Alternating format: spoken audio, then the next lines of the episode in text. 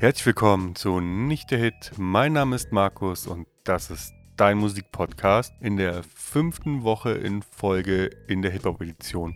Falls ich dich mit meinem Podcast ins Bett bringe, dann wünsche ich dir gute Nacht.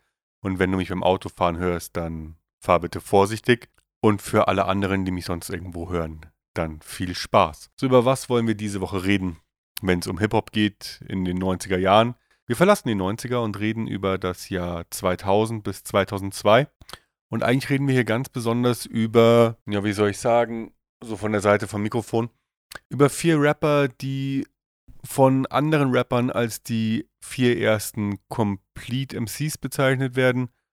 Also MCs, die alles können. Also sie können Battle-Texte, die können spitten, die können in den Cypher gehen und die können auch Conscious machen und Storytelling aber jeder von den Vieren hat so seine eigenen Ausprägungen. Ähm, einer ist auf jeden Fall sehr battlemäßig unterwegs, einer kommt von der Straße, für einen wird sehr persönlich. Und bei dem vierten ist es schwierig zu sagen, weil er vielleicht auch einfach mit der größte MC in Deutschland ist. Um was es bei ihm geht, aber auf jeden Fall immer auch politisch. Das kommt im ersten Album auch schon raus.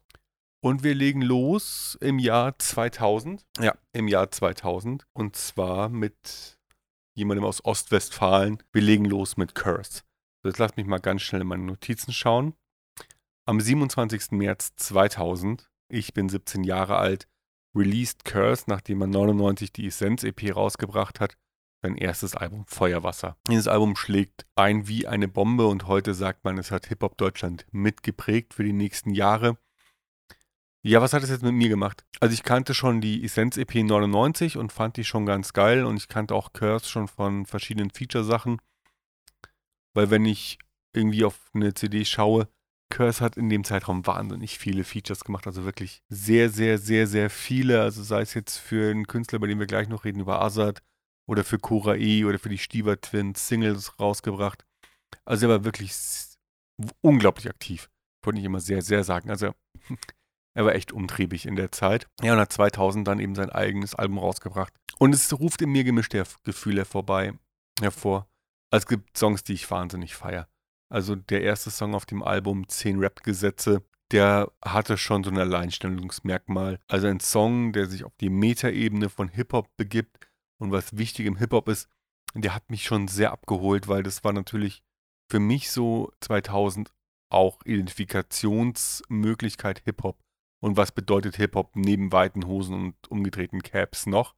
Ja, damals noch umgedreht. Und er fasst das in diesen, in diesen zehn Rap-Gesetzen wunderbar zusammen, dass es eben nicht nur Musik geht, sondern auch um Graffiti und DJs und die Breakers und den ganzen, ganzen Stuff, der eben auch zur Szene gehört und auch zu dieser Lebenseinstellung Hip-Hop.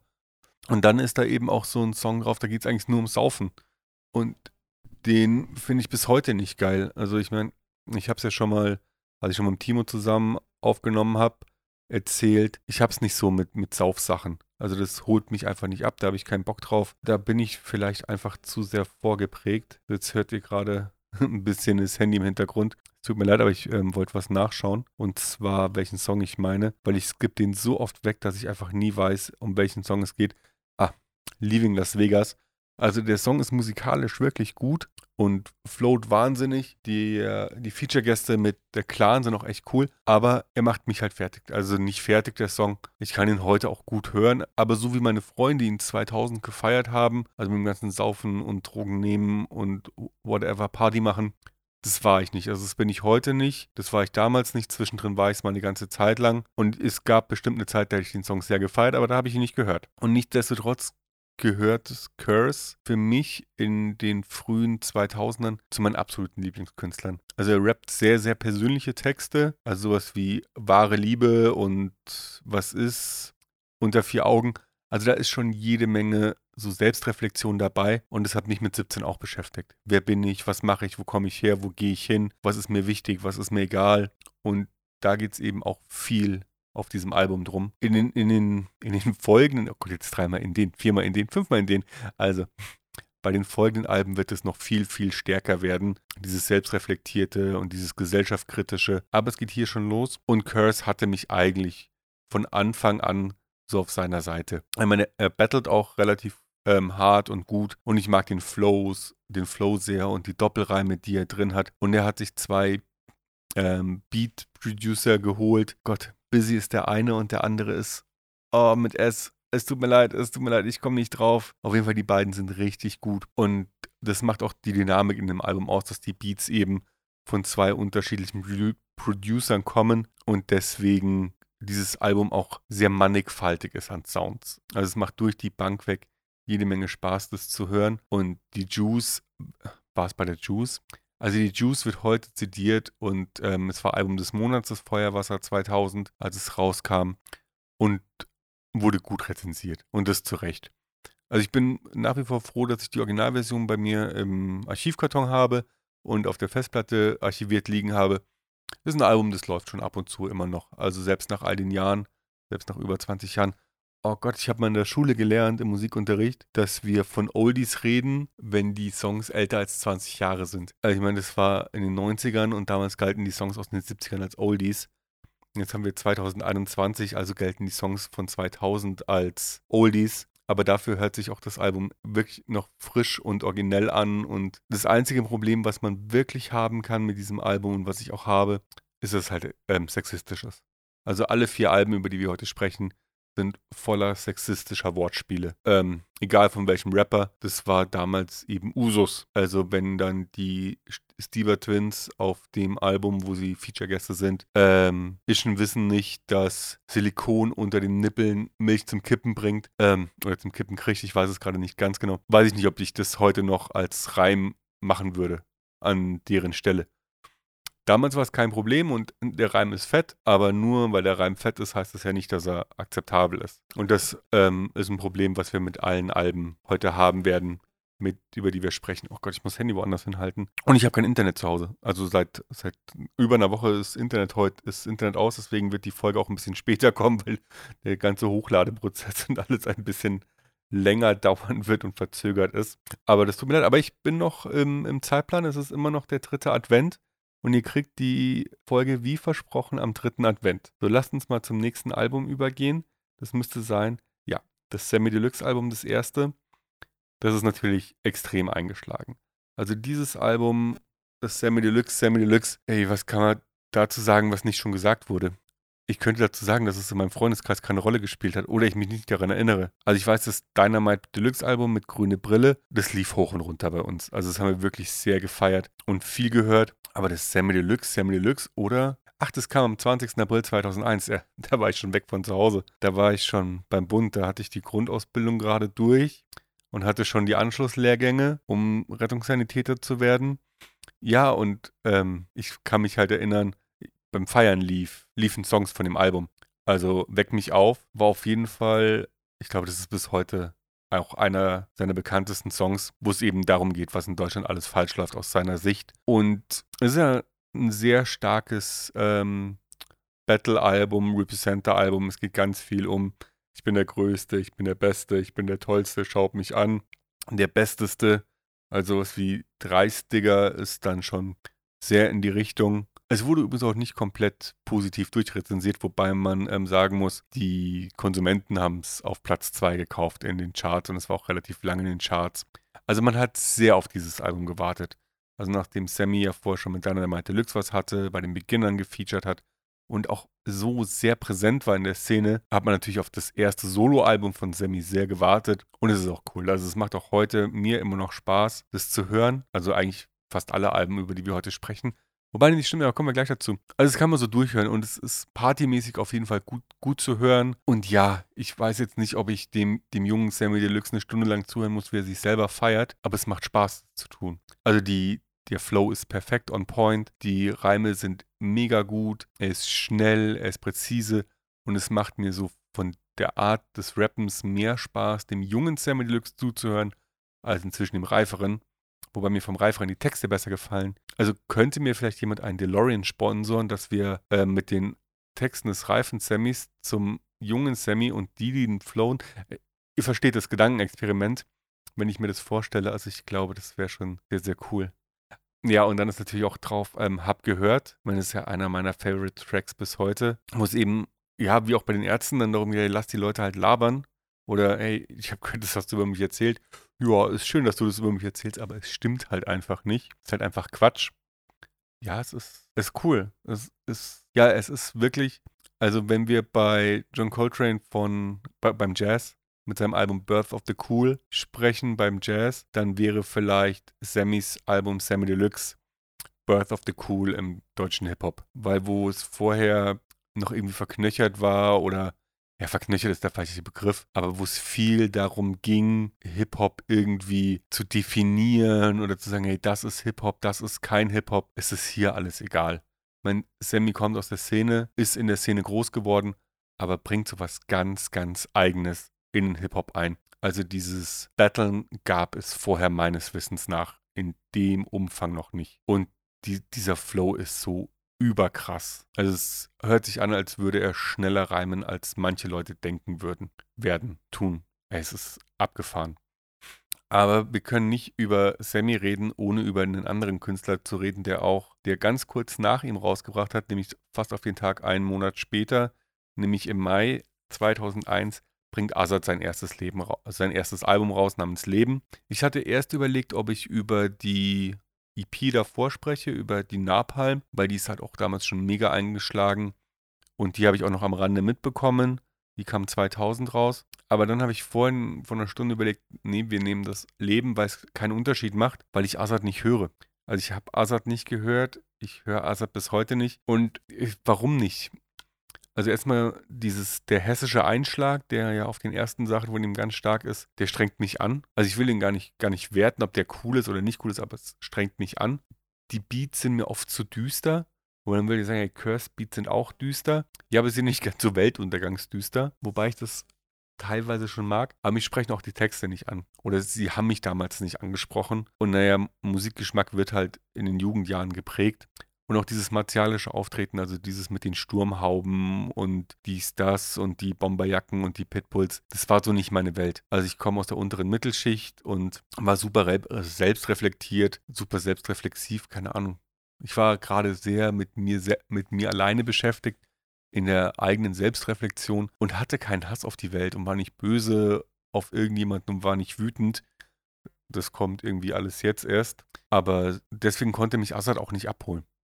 Also Assad-Sachen sind cool und ich ähm, kann es heute eher nachvollziehen, wie Assad die Leute abgeholt hat und anspricht und auch dieses harte Frankfurter Ding, also er war ja dann noch bei 3P, also diese ganze Frankfurter Schule, ja, verstehe ich alles, aber mir gibt's nichts. Also die alten Sachen nicht und die neuen habe ich nicht mehr gehört. Ich war auch kopfmäßig eigentlich gut beschäftigt. Also ich hatte Curse, ich hatte Sammy, ich hatte Ferris MC und dann kam ja 2001, als ich zum Bund ging, auf einmal noch Metal dazu, weil der Kollege, mit dem ich immer zusammen gefahren bin, hat halt viel Metal gehört und dann kam Linkin Park und dann war eh erstmal alles andere weg.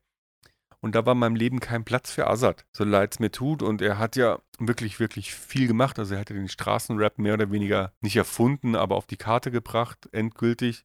Nachdem 3P ja damit angefangen hat, hat er eben dieses ganze Straßending sehr authentisch rübergebracht. Aber warum sage ich jetzt, wir können nicht über Sammy reden, wenn wir, ohne über Azad zu reden? Auf dem Leben ist der letzte Track über fünf Minuten lang ein Sammy Deluxe Diss. Also ich weiß auch nicht, warum er das gemacht hat. Sammy hat es selber auch nicht verstanden, warum ähm, er ihn da so disst. Äh, dann kommt da noch Kusavage mit rein. Also das ist, noch, ist kein Kusavage-Feature, es ist ein Kusavage-Sampler drin. Und dann hatten wir den Beef. Und 2014 im Rahmen eines Interviews für 16 Bars entschuldigt er sich dann auch und hat einen Tweet rausgehauen, dass es ihm leid tut und dass er anerkennt, dass Sammy Deluxe der bessere Rapper war und mehr on point war und wahrscheinlich auch bis heute ist. Also ich habe jetzt lange nichts Vergleichendes von den beiden gehört, aber auf jeden Fall zu dem Zeitpunkt war Sammy Deluxe auf jeden Fall der bessere Rapper. Was ähm, Curse nicht davon abgehalten hat, auf dem Azad Leben einen Feature-Track beizusteuern, ähm, der ähm, repräsentieren heißt. Ja, ist auch ein cooler Track, also kann man gut hören. Und ich würde durchaus jedem empfehlen, dieses Azad-Album sich echt mal anzuhören. Also es ist düster und es ist dreckig und mit diesem hessischen Einschlag zu rappen, macht es etwas sehr, sehr Eigenes in der Musik. Also man kann nicht sagen, man hat Ahnung von deutschem Hip-Hop oder man interessiert sich von deutschem Hip-Hop, wenn man Azad nie gehört hat. Also auch wenn ich jetzt sage, ja, ich bin kein Azad-Fan, aber ich erkenne auf jeden Fall an, was er gemacht hat und großen Respekt gehen dafür raus an den Frankfurter mit der tiefen, abgefahrenen Stimme. Also nicht die Flame, sondern den anderen, nämlich Azad. Ich sprach ja von vier Alben, also bleibt uns noch eins. Jetzt kommt vielleicht das Album von dem erfolgreichsten Rapper von den Vieren. Jetzt nicht in der Zeit, als das Album rauskam, aber bis heute. Wahrscheinlich der mit den meisten Alben. Ich habe nicht nachgeschaut, wie viel es sind. Der mit dem größten Einfluss und keine Ahnung. Mir, mir fallen jetzt nicht so viele Superlative ein, wie ich bräuchte. Ich rede über den 4. November 2002, als Cool Savage mit Der beste Tag meines Lebens sein erstes Album rausbringt. Endlich kam das Cool Savage Album und wer kriegt es nicht mit, weil er gerade anderen Scheiß hört und andere Sachen macht? Genau, ich. Und wer mochte Savage auch nicht? Ich. Also weder King of Rap noch alle MCs sind schwul in Deutschland, noch LMS, kann auch sein, dass das irgendwo die gleichen Songs waren. Ähm, hat mich mitgenommen, hat mich angesprochen. Ich mochte sexistischen Rap noch nie. Ich mochte schwulenfeindliche Sachen noch nie. Und ich konnte nicht anerkennen, wie gut Savage rappt. Also wie krass der Typ eigentlich ist und wie mega gut diese Beats sind. So, und jetzt habe ich in der Recherche für die Folge mir natürlich die ganzen Alben angehört. Ich wollte wissen, was sind die vier großen Alben, die kurz vor dem Niedergang des deutschen Hip-Hops, äh, jetzt pathetisch ausgedrückt, rauskamen. Und das war eben dabei. Also was von den meisten Leuten, die sich irgendwie mit Rap auskennen, wird dieses Album wirklich als wegweisendes Album für den Battle Rap ähm, betitelt. Und Cool Savage war damals danach nicht umsonst King Cool Savage. Also das Album ist halt mega gut. Also es ging mit Optik los, es ist Valeska mit drauf, es ist IKO mit drauf, wo es ja später dann dieses, das Urteil und die Abrechnung gab. Ich meine, das Urteil von, von Samuel, äh, von sag ich, von Cool Savage war ja ewig lang dann bei MTV unterwegs. Übrigens auf dem Album ist auch unter anderem ein Azad-Feature drauf. Ähm, ja, und es, du hörst dieses Album und du weißt nicht, von wann es ist. Also klar, er wurde mit den Jahren noch immer besser, Cool Savage, aber es hört sich nicht an wie ein, wie ein Debütalbum. Also es ist auf jeden Fall bis heute frisch und so gut, also der Flow ist so krass und die Stimme ist so einzigartig. Und selbst im ersten Album lässt er schon seinen Großvater, ich denke, es ist sein Großvater, in Interlude sprechen auf Türkisch. Also er war auch immer von Anfang an bei seinen eigenen Wurzeln dabei, was er nie aufgehört hat. Also da kann ich von Savage nur auch das Mixtape Essadamus euch ans Herz legen.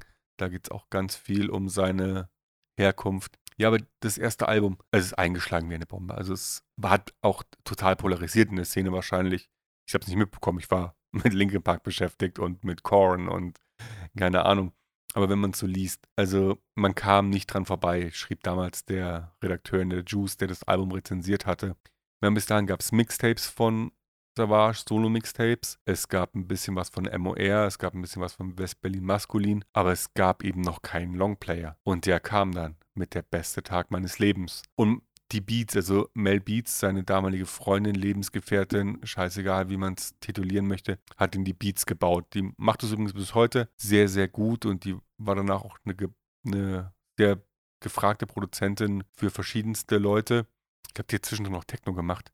Ich will keinen kein Quatsch erzählen. Auf jeden Fall Elektro, Elekt oh, Musik, elektronische Musik hat sie auch gemacht. Es ist so, so gut. Also ich habe dieses Album gehört und es war nicht so, als wäre es über 20 Jahre alt. Oder, nee, 19 Jahre alt. Es kam ja 2002 raus. Und es hat mich so abgeholt in, also auch so, wie ich mich fühle, weil ich aber ja vorhin gesagt, mit 17 war ich nicht wütend. Ich bin jetzt 39 und jetzt bin ich wütend wegen verschiedensten Sachen. Ist auch vollkommen egal warum. Ich bin nicht wütend, weil es mir gut geht, sondern eher darum, weil es so vielen anderen Leuten nicht gut geht in, in unserer Gesellschaft.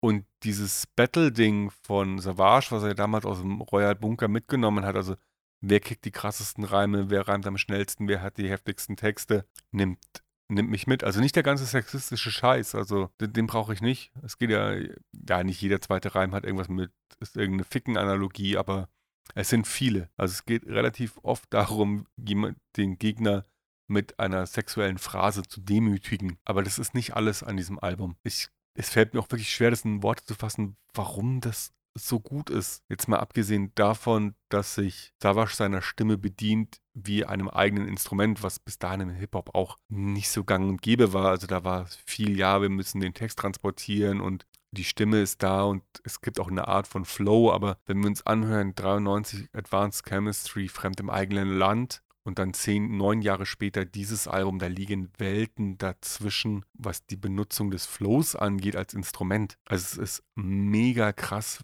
wie der Savage abgeht in seinen Sachen. Also auch das ist ein Album. Bitte hört euch mal an. Bei dem Sexismus-Teil dürft ihr wirklich zu Recht euch ärgern, weil das tue ich heute auch. Aber er macht es ja nicht mehr. Und bei Savage geht es ja noch immer so weiter. Ich meine, der hat jetzt dieses Jahr Aguri rausgebracht. Ich glaube, das war der siebte oder achte Longplayer. Und jedes Ding verkauft sich, was er rausgebracht hat. Also es hat einfach nicht aufgehört. Dazu kamen zahllose Mixtapes oder EPs, also die John Bello Stories 1 bis 3, das Damus. Also der hat auch einen wahnsinnig hohen Output, der sich halt thematisch wiederholt. Also an und für sich geht es bei den meisten Sachen, die er macht, darum, den Gegner zu erniedrigen, den imaginären Battle-Gegner niederzumachen, der ja so nicht existiert direkt, aber das ist die Art seiner Musik. Und auch hier zum dritten oder vierten Mal gesagt, Damus ist anders.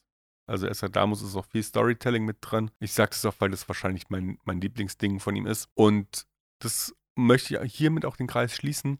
Also von den vier Leuten, über die wir heute gesprochen haben. Azad, Sammy, Curse und Savage, ist Savage der einzige, der heute noch wirklich im relevant ist. Also Azad hat vor kurzem ein Album rausgebracht, keine Ahnung, wie das lief, aber auch er hatte mal mit Bossmusik ein eigenes Label gemacht, was es nicht mehr gibt. Danach hat er ziemlich aufgehört. Curse hatte sich irgendwann nach seinem vierten oder fünften Album eine Zeit lang zurückgezogen, hat dann jetzt zwei Alben rausgebracht, die mehr oder weniger unter ferner Liefen ähm, waren und auch kommerziell wohl nicht besonders erfolgreich waren. Ich habe sie mir angehört und musikalisch nicht verstanden. Sammy Deluxe hat vor ein paar Jahren MTV Plug gemacht, was sehr, sehr cool ist und hat jetzt gerade einen Song rausgebracht. Ich weiß nicht, ob der an einem Album arbeitet, aber da kam auch lange nichts. Das letzte, was ich von dem mitbekommen habe, war, dass er bei Sing My Song war, als es noch Xavier gemacht hat. Und ähm, er zusammen mit Nena da war, also er war da und Nena war da, weil er hatte für Nena eine Platte produziert. Sieht man mal, dass zwei von, von den großen Schwurblern zusammen in einer Show war. Ob da irgendeine Connection statt, egal, darum soll es gar nicht gehen. Und Sammy Deluxe ist super bekannt, nach wie vor will ich überhaupt nichts gegen sagen, aber jetzt release-technisch war da jetzt, glaube ich, in der letzten Zeit auch nicht groß was dabei. Und dann bleibt eben ähm, Cool Savage, der ständig was rausbringt. Also der hat vor, Entschuldigung, heute fürs Down fürs Handy. Der hat vor einiger Zeit was rausgebracht. Vor einiger Zeit, sage ich. Ich glaube, es war vor drei Jahren. Mit Sido die Royal Bunker Platte da zusammen rausgebracht, die auch durchaus hörenswert ist. Er hat jetzt gerade ein Buch rausgebracht, was ich noch nicht gelesen habe. Ich weiß gar nicht, ob ich es lesen will oder ob mir nicht die unzähligen Interviews, die ich gehört habe, von ihm nicht reichen, um zu wissen, dass er sich für den Größten hält. Ähm, ja, also ist krasser Künstler, der mit seiner Art sehr, sehr erfolgreich ist. Und ich glaube, er ist auch sehr dankbar dafür, dass er so erfolgreich ist und hat ein sehr, ein sehr selbstreflektiertes Auftreten. Also wenn ich sage, dass er sich für den Größten hält, ist das fast ein bisschen gemein, das zu sagen, weil er es heute so selbstreflektiert, wie es Curse in seiner Anfangszeit versucht hat zu sein.